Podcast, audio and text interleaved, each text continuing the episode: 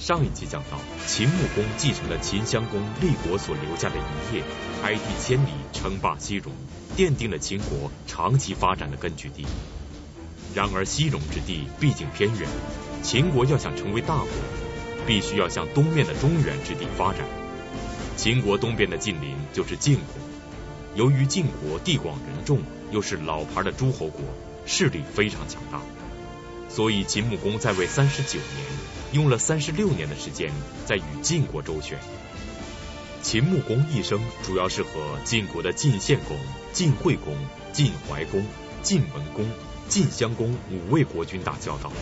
那么，在不同时期，秦穆公对晋国究竟是采取了怎样的策略？他的东扩事业最终结果如何呢？河南大学王立群教授做客百家讲坛。为您精彩讲述《王立群读史记·秦始皇》第三集《穆公东扩》。秦穆公东扩最主要的是要和一个国家打交道，就是晋国，因为秦国的东边就是一个强大的晋国，要和晋国打交道。那么秦穆公在和晋国打交道的过程中间，他做了哪些事情呢？第一件事，网罗人才。穆公是一个很贤明的君主，凡是明君，他都懂得。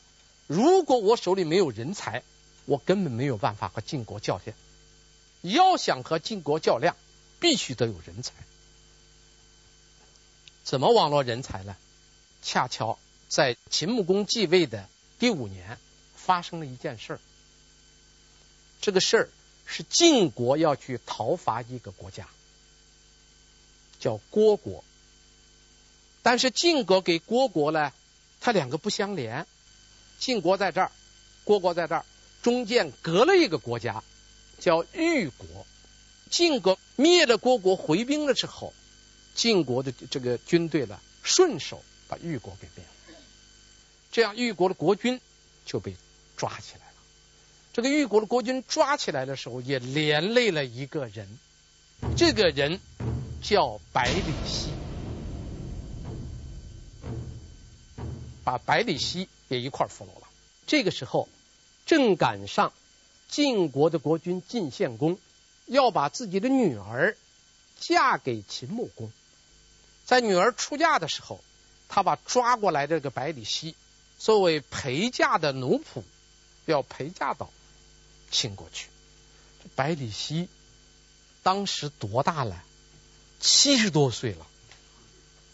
七十多岁一个老先生，人家嫁闺女陪嫁，要他作为陪嫁品。这老头又很有才华，觉得这是个奇耻大辱，逃了。逃到哪儿了？逃到渊，就是今天的河南的南阳，当时是楚国的国界。到渊那儿。被人家扣住了。等到秦穆公把自己的妻子娶回来，听说逃了一个人，一打听这个人是个非常有才华的人，他就想办法要把这个人赎过来。他用五张黑羊皮去换这个老头。当时楚国的边境官呢，觉得这这是值啊，这老头七十多没用，还能换五张黑羊皮，成交，换了。这百里奚就给押回来了，送回来以后，这秦穆公当作宝贝，亲自给他打开囚车，然后给他洗尘压惊，接待他，然后向他询问治国的道理。百里奚说：“我是个亡国之臣呐，你甭问我，我亡国之臣，你问我干什么来？”这秦穆公说：“豫国亡国和你无。”豫国亡国是因为豫国的国君太昏庸了，和你百里奚有什么关系啊？所以就和他谈了好几天，越谈越投机，越觉得这五张羊皮换的很值，然后干脆就授以国政，就把整个国家的大政交给他了，而且给他取了一个名字——五谷大夫。这个谷就是黑公羊，用五张黑公羊皮换回来的大夫叫五谷大夫。这样，秦穆公就得到了自己手下第一个很有才华的人，叫百里奚。然后对百里奚非常称赞。百里奚就说：“他说你别夸我，有一个比我强十倍的人，这个人叫蹇叔。这个人比我有才的多，只不过人不了解。我给你讲几件事。第一次，我想在晋这个齐国辅助他一个国君去做官，简叔这官不能做，这官做了有危险。我听了他话没做官。”后来这个齐国的国君被杀了，我幸亏没做官，我要做了一块杀了，这救了我一次。第二次我到周天子那儿去，周天子有一个王子，就是周天子的一个儿子，很喜欢我，我又想跟着他来干，这简叔再次阻止我，我又不干了。结果那个王子后来被杀的时候，我没有被烧着烧着被杀。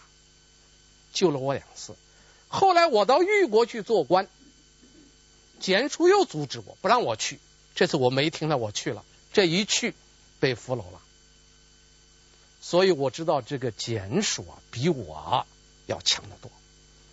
这秦穆公一听这，又把简叔给迎过来，然后把简叔封为上大夫，这样秦穆公就一下子得到了两个王佐之才。一个是百里奚，一个是简叔。秦穆公是秦国历史上第一个对中原抱有极大欲望的国君。秦穆公继位之后，他就积极网罗人才，积蓄力量。百里奚和蹇叔这两位人才的引进，为秦穆公的东扩增加了有生力量。正当秦穆公踌躇满志的时候，强大的晋国先后经历了三次天灾人祸。正巧给了秦国以可乘之机。那么，晋国究竟经历了怎样的天灾人祸呢？秦穆公为了自己的东扩事业，他又是如何把握这些机会的呢？秦穆公东扩的第二个阶段就是打道义牌。秦穆公打道义牌，主要是在和晋惠公交往的过程中。三救晋难，道义尽显，他所有的道义都表现出来了。什么叫三救晋难？三救晋难是指的秦穆公三次救援晋国。第一次救晋难，涉及到晋国的一场内乱，而晋国的这一场内乱是由晋献公引发的。晋献公的晚年出问题了。这问题又出在女人身上啊！他宠爱了一个女子，叫酈姬。这个酈姬呢，心不好，就陷害太子啊，陷害太子。结果这个太子呢，就死了。这太子一死，太子的两个弟弟，一个叫重耳，一个叫夷吾。这个重耳就是后来的晋文公，这个夷吾就是后来的晋惠公，两个人全逃了。那么晋献公一死，那么酈姬的儿子就做了国君，但这个国君做不，他是坐不稳的，因为他违反了一个规则，叫立嫡立长。而这个这个时期呢，整个天下特别讲究的是宗法，讲宗法就讲血缘关系啊，所以你这个酈姬之子是不能够立的，所以就有大臣把酈姬的儿子新立的给杀了。而酈姬受到宠幸不是他一个人呐，酈姬受到晋献公的宠幸的时候呢，是酈姬和他的妹妹一块儿受宠幸，他妹妹也生了个儿子，结果酈姬的儿子被杀以后。又有大臣把他妹妹的儿子立上去了，结果又有大臣出来，把他妹妹的儿子，还有立他妹妹儿子那个大臣一块儿全杀了，这晋国就乱了套了啊！原来的太子死了，后来那个酈吉的儿子，他妹妹的儿子全被杀了，没有继承人了，权力真空。就在这个时候，逃在外面的夷吾，就是后来的晋惠公啊，他向秦穆公提了个要求，他说：“你送我回去，你送我回去以后，作为一种补偿，我把河西的八座城池割让给你。”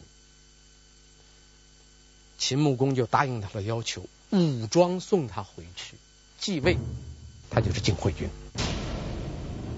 但是晋惠公一继位，立即反悔，说了不算啊，说了不算。原来许给你那八座城，我全当没说啊，说了不算，算了不说。这下子秦穆公傻了。他只有秦穆公有两种选择：打，再一个不打。秦穆公的选择是忍，不打，我看，我看他怎么办。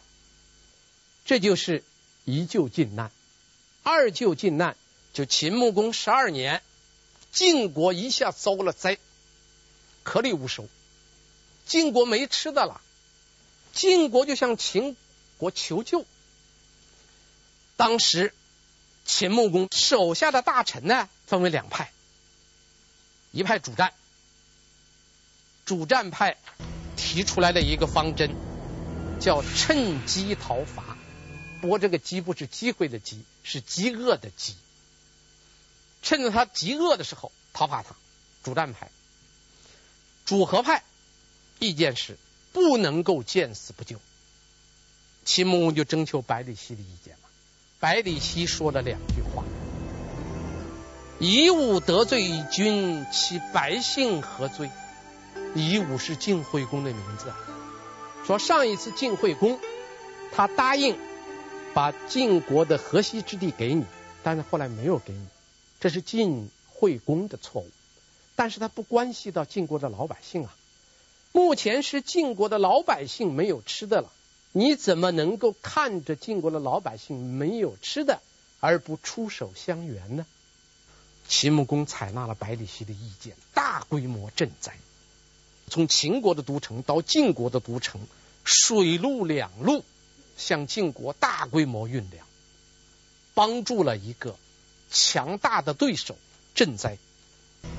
这个叫秦穆公援晋敌，天下称誉，树形象，政治得分。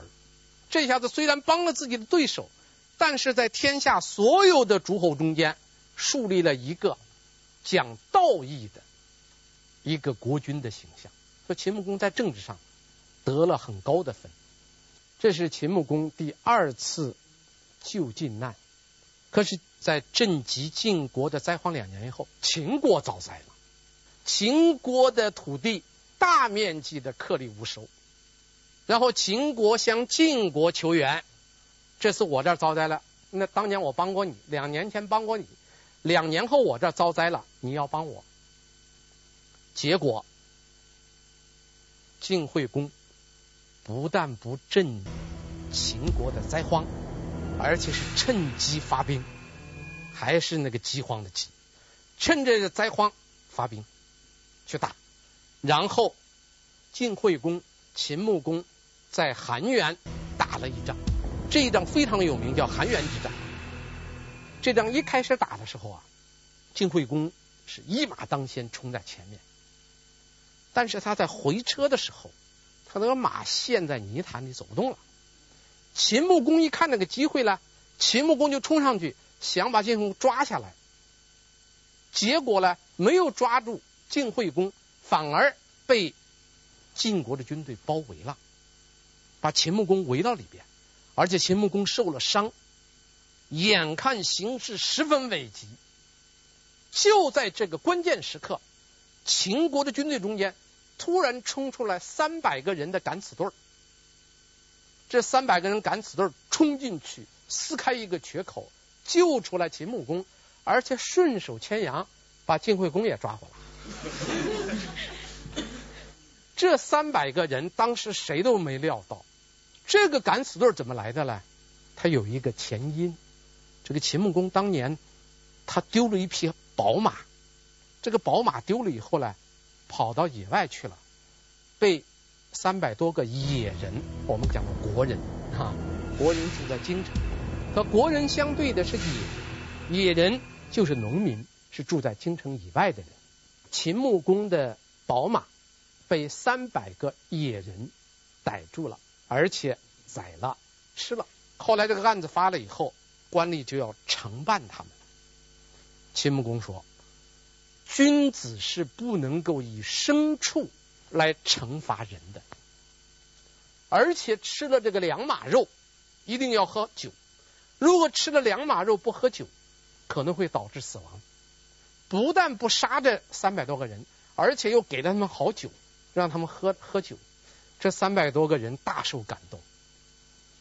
所以等到这次打仗，这三百人全参战了。等到。”秦穆公有危急的时候，这三百个人冲上去，这把他救下来了。这三百个野人不但救了秦穆公，而且还俘虏了晋惠公。抓住以后，秦穆公说：“这回你没啥可说了了。当年你闹灾荒，我震惊你；现在我闹灾荒，你来打我。你打我，还我把你抓住了，怎么办呢？杀！要杀这个晋惠公，而且用他来祭天。”结果这个事儿闹得很大，首先是周天子出面调解，说这个晋国和周天子是同姓啊，都是姬姓，同姓。然后呢，秦穆公的夫人也出来调解，因为秦穆公的夫人是晋国人啊，他也出来调解。他说：“这个你这次抓的是我弟弟，哈哈，晋惠公是我弟弟，我是你老婆。”你抓了我弟弟，也出来求情。这秦穆公在这种情况下，最后做了一个决定。其实秦穆公完全的一句话，把晋惠公给杀了。他最后的决定是什么呢？第一，以诸侯之礼来接待他。那这一下子不是住死囚牢了，住那个五星级宾馆的是吧？诸侯之礼接待他。第二。两国订立同盟，互不侵犯。第三，送晋惠公回国，这是秦穆公第三次救晋难。这下子晋惠公无话可说了。回去以后做了两件事：第一，把河西之地这回算是给给秦穆公了；第二件事，派了自己的太子来秦国做人质，两家和好了。秦穆公通过三次救晋难，在诸侯国中间树立了良好的政治形象。但是，这些行动也是明显带有东扩目的的，因为秦穆公最初帮助晋惠公成为晋国国君，是想要晋国的河西土地作为酬谢。当晋惠公趁机发兵袭击秦国失败被俘之后，秦穆公对外宣称要杀死晋惠公来祭天，他实际的目的。也是要求晋惠公履行诺言，献出河西的土地。最终，秦穆公如愿以偿，秦国的东扩初有成效。那么，秦穆公之后又是如何审时度势，继续实施他的东扩计划的呢？您现在收看的是《百家讲坛》栏目。景陵是康熙的陵寝，作为一代盛世君王，康熙的陵寝。在清朝历代帝王的陵寝中，更具神秘色彩。景陵曾两次遭遇火灾，到底是天灾还是人祸，至今仍迷雾重重。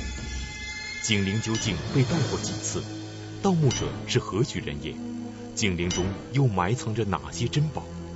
请东陵文物管理处副主任赵英健为您揭开康熙陵寝劫难之谜。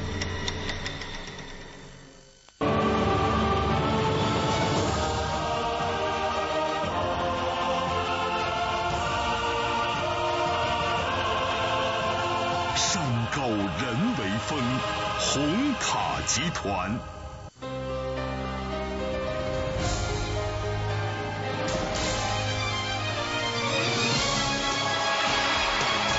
零八别克新凯越焕然上市。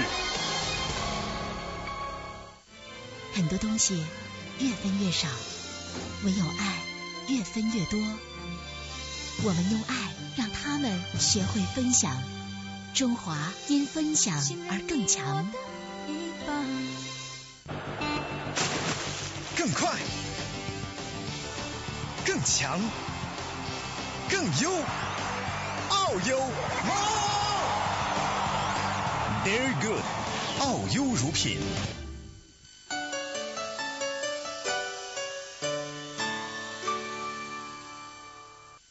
秦穆公重点打交的第三个国君是怀公。这个晋怀公是谁呢？是晋惠公的儿子，也就是到秦国来做人质的这个儿子，把他送过来了。送过来以后呢，秦穆公对他很好，好到什么程度呢？把自己的女儿许给了这个做人质的晋国的太子。把自己女儿嫁给他，然后在秦穆公二十二年的时候，这个做人质的太子突然中间消失了，逃了。为什么逃呢？他听说他爹病了，就是晋惠公病了，他急了，他怕自己在秦国做人质，万一他爹有个什么不幸。他回不去，他就不能继承君位了。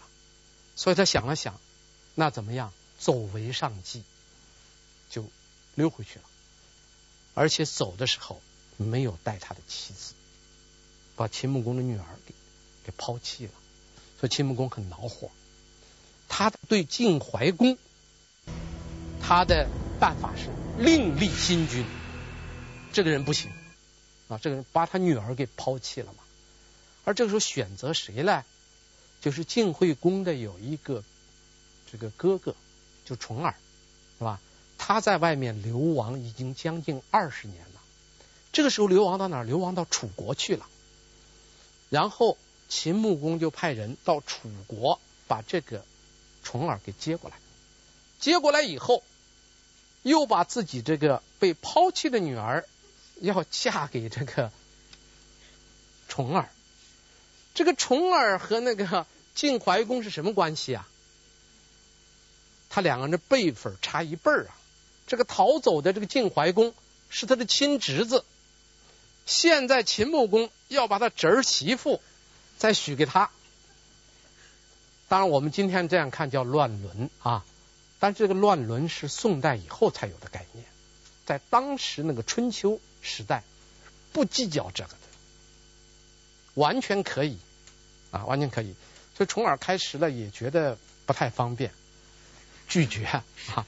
后来还是照单全收啊，照单全收。这一收的话呢，秦穆公很高兴。那怎么办呢？刚好你是个合适的人选，你又是呃也是个公子，那我就干脆把你送回国。然后在这种情况下，那他就直接把这个重耳送回国。让他去继位，这个人就是在中国历史上鼎鼎大名的晋文公。晋文公回去以后就把那个晋怀公给杀了，他继承了王位。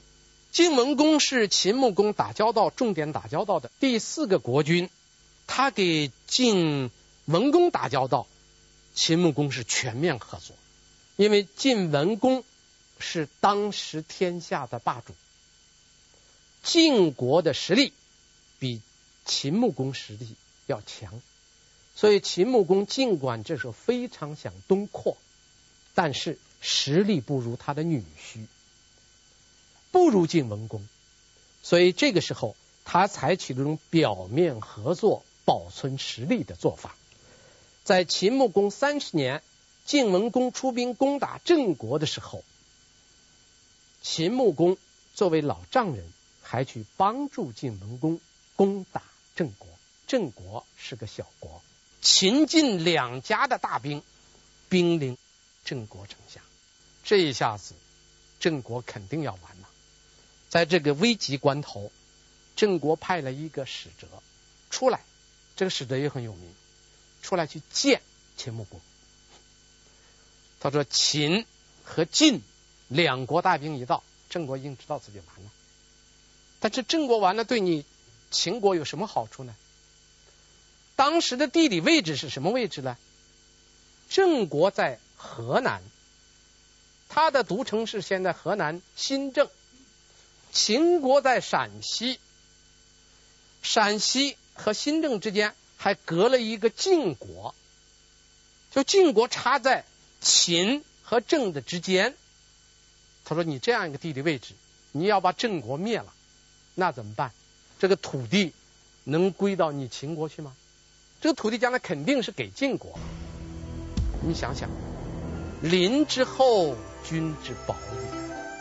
你的邻居的土地扩大了，你的土地不相对就变小了，对你没有好处啊。”秦穆公一听，说了很有道理，所以就决定不打了。而且派了自己三个秦国的将领帮助郑国防守，自己单方面撤兵。秦穆公一撤兵，晋文公也不打了。晋文公觉得他能做国君是秦穆公的帮助啊，所以他也撤了。这郑国得到保全了。两年以后，晋文公死了，因为晋文公继位的年龄已经很大了。晋文公一死，即位的就是晋襄公，但晋襄公，秦穆公没把他放在眼里。晋文公可以说是秦穆公东扩之路上的拦路虎，因为晋文公是春秋时期的霸主之一。他在位期间，任用贤良，整顿内治，加强军队建设，使得晋国的国力大盛。在公元前六百三十五年，晋文公。又独自秦王，匡复周室，在诸侯中间名声大振。之后，晋文公又靠武力在诸侯争霸之中取得了霸主地位。所以，秦穆公虽然一直想东扩，但是面对贤明的晋文公，只能用联姻合作的方式来保存东扩的实力。直到晋文公死后，秦穆公终于又等到了东扩的机会。那么，这个机会是什么呢？秦穆公又是如何把握这个机会的呢？您现在收看的是《百家讲坛》栏目。商鞅变法之后，秦国迅速崛起，其他六国中的任何一个国家都无法单独和秦国抗衡。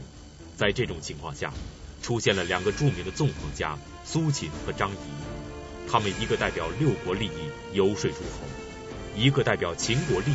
提出主张，那么他们各自提出了什么样的策略？他们又是怎样影响当时天下的局势的呢？敬请关注王立群读史记《秦始皇之合纵连横》。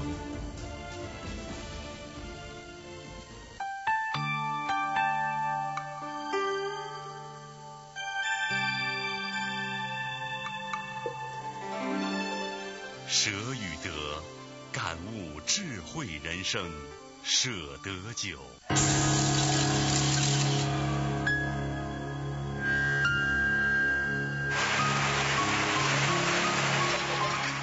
越不凡，越平凡。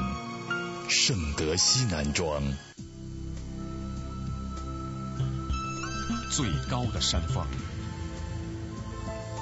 跨度最长的桥，世界最深的内陆湖。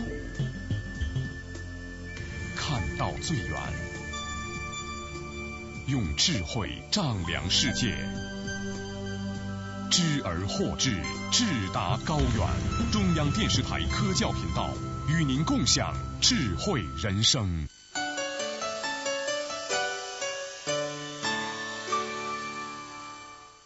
秦穆公三十二年，晋文公死了。恰恰在晋文公死了以后，还没有安葬的时候。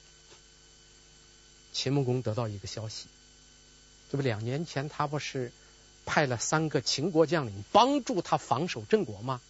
这个三个将领给他传来个话，说我们现在晋国混得很好，郑国人很信任我们，给了我们北门之管，管就是管道的管，这个管就是钥匙。他说现在已经到了什么程度了？他们把郑国都城北门的钥匙都给我。遣师以来，国可得。如果你偷偷派军队来，我把城门锁一打开，郑国不就是咱的了吗？这下子，秦穆公做了个决定，远程偷袭。做了决定以后，他就征询两个元老重臣，百里奚、简叔，征求他俩重臣的意见。两个人都反对，理由是老师以西远。未所闻也。我们要动用这么多的军队去偷袭一个远方的国家，我从来没听说过。这是第一。再一个呢，师劳力竭，远主备之。隔了这么远，等我们的军队赶到那儿的时候，军队早就疲劳了，而且对方不可能不得到消息啊。别人又我们的军队疲劳了，对方又有准备了，你说这个仗怎么打？但这一次，秦穆公是铁了心呐，一定要打。这个秦穆公三十二年以来，在东扩的问题上，一向是谨小慎微，打政治牌。这次为什么突然变得要打军事牌？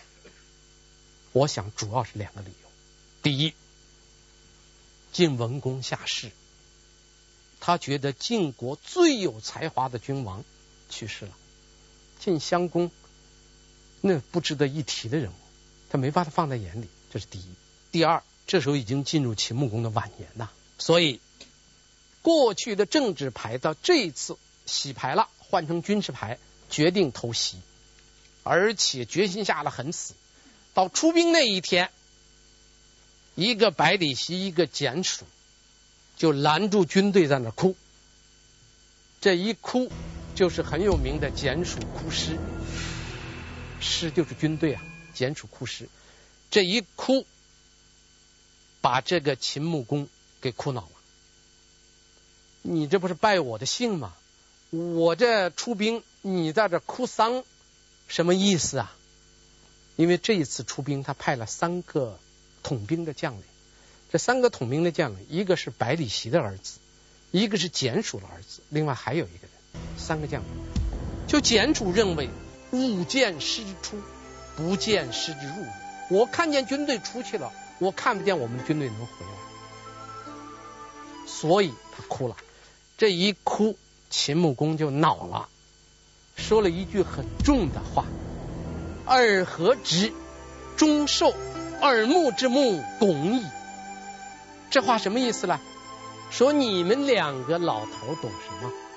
假如你们活到一个中等年纪。你们墓地上的那个树长得都有一拱粗了。这个话的意思是说什么呢？就是说秦穆公啊，认为这两个老头多管闲事，说你们是早该死的人呐。这话很粗野。两个老头说：“我们之所以哭，并不是想拜你的信，实在是我们老了，我们的儿子出征。”肯定是回不来了，而且打败仗的地方一定在姚，在姚这个地方肯定要打败仗。秦穆公不管这一套，硬着手搏让军队去偷袭郑国。到秦穆公三十三年，这秦军三帅带领的主力走到了华，华国，华国是晋国的一个附属附属国。到了华国以后。碰见郑国的一个商人，这个商人也很有名，叫贤高。贤高呢，赶了十二头牛，要到外面去卖牛，一下子碰见了远程奔袭的秦军，这贤高就慌了，他怕秦军杀他，赶快说。我们的国君听说你们要来了，一方面加强防守，另外派我带着这十二头牛来犒赏秦军。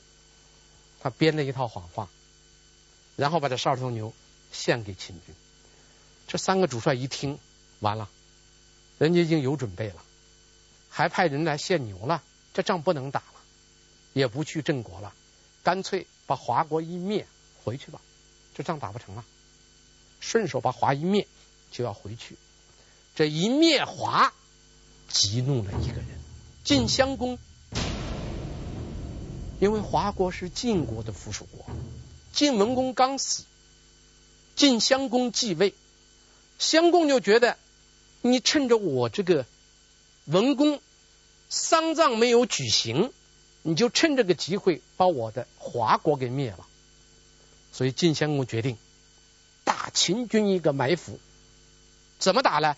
他在尧这个地方伏击了重兵。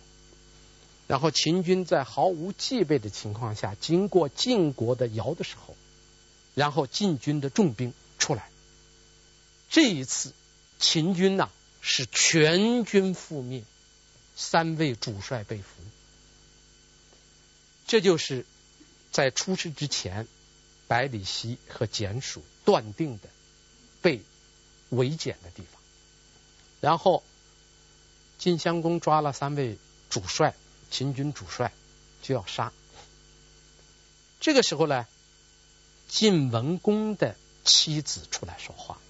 我们刚才讲过，晋文公的妻子是秦穆公的女儿啊，他就给他的这个晋襄公说：“他说我爹最恨这三个人，让秦国去军队全军覆灭，非常恨他。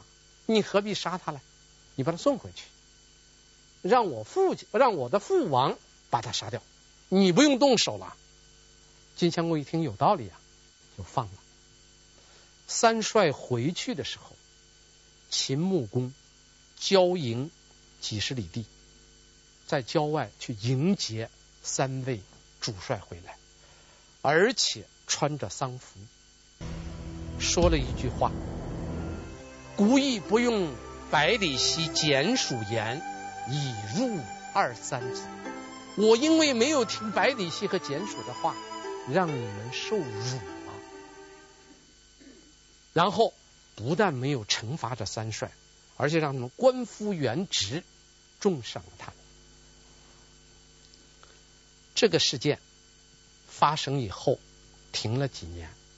到秦穆公三十六年的时候，秦穆公他又派百里奚的儿子做主帅，带兵。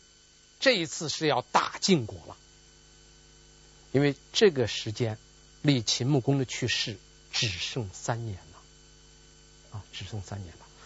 换句话说呢，秦穆公这时候已经等不及了，所以这一次打仗的时候，秦穆公亲自去了，而且这次打仗呢，用了一个非常有名的战法，就是一渡过黄河，秦穆公就下令把所有的船沉了。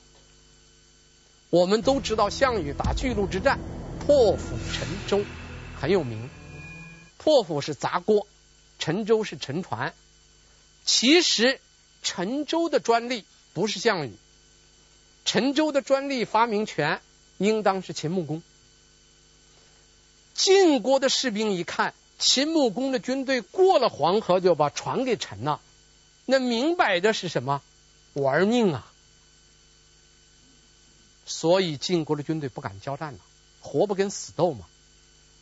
所以干脆这一仗秦军就打了个大胜仗，打败晋军，夺了地。所以我们可以说秦穆公毕生是致力于东扩的，但是他东扩的路走的并不顺。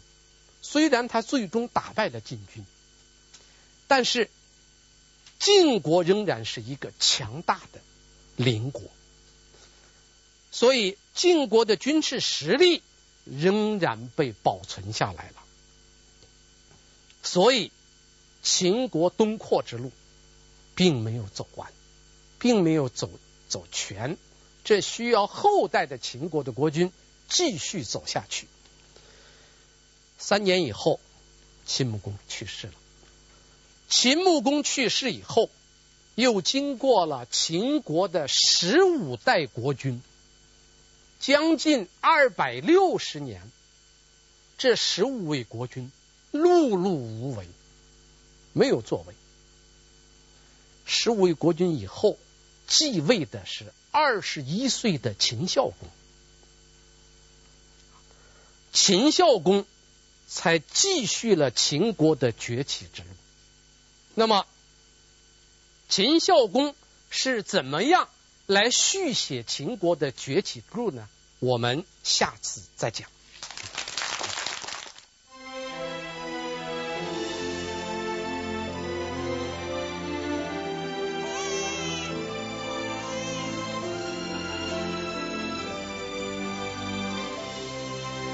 七匹狼男装。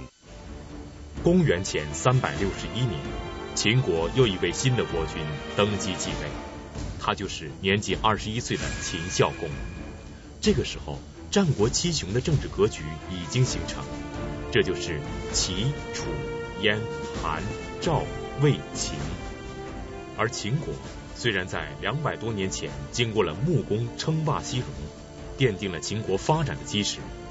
但秦穆公之后的很多国君都碌碌无为，到秦孝公继位的时候，秦国在战国七雄中虽然占据一席之地，但实力并不强大，随时都有可能在七雄争霸中被别的国家吞并。而秦孝公是一个有抱负的君主，想有一番作为。在这种背景之下，秦国迎来了中国历史上鼎鼎有名的改革家商鞅。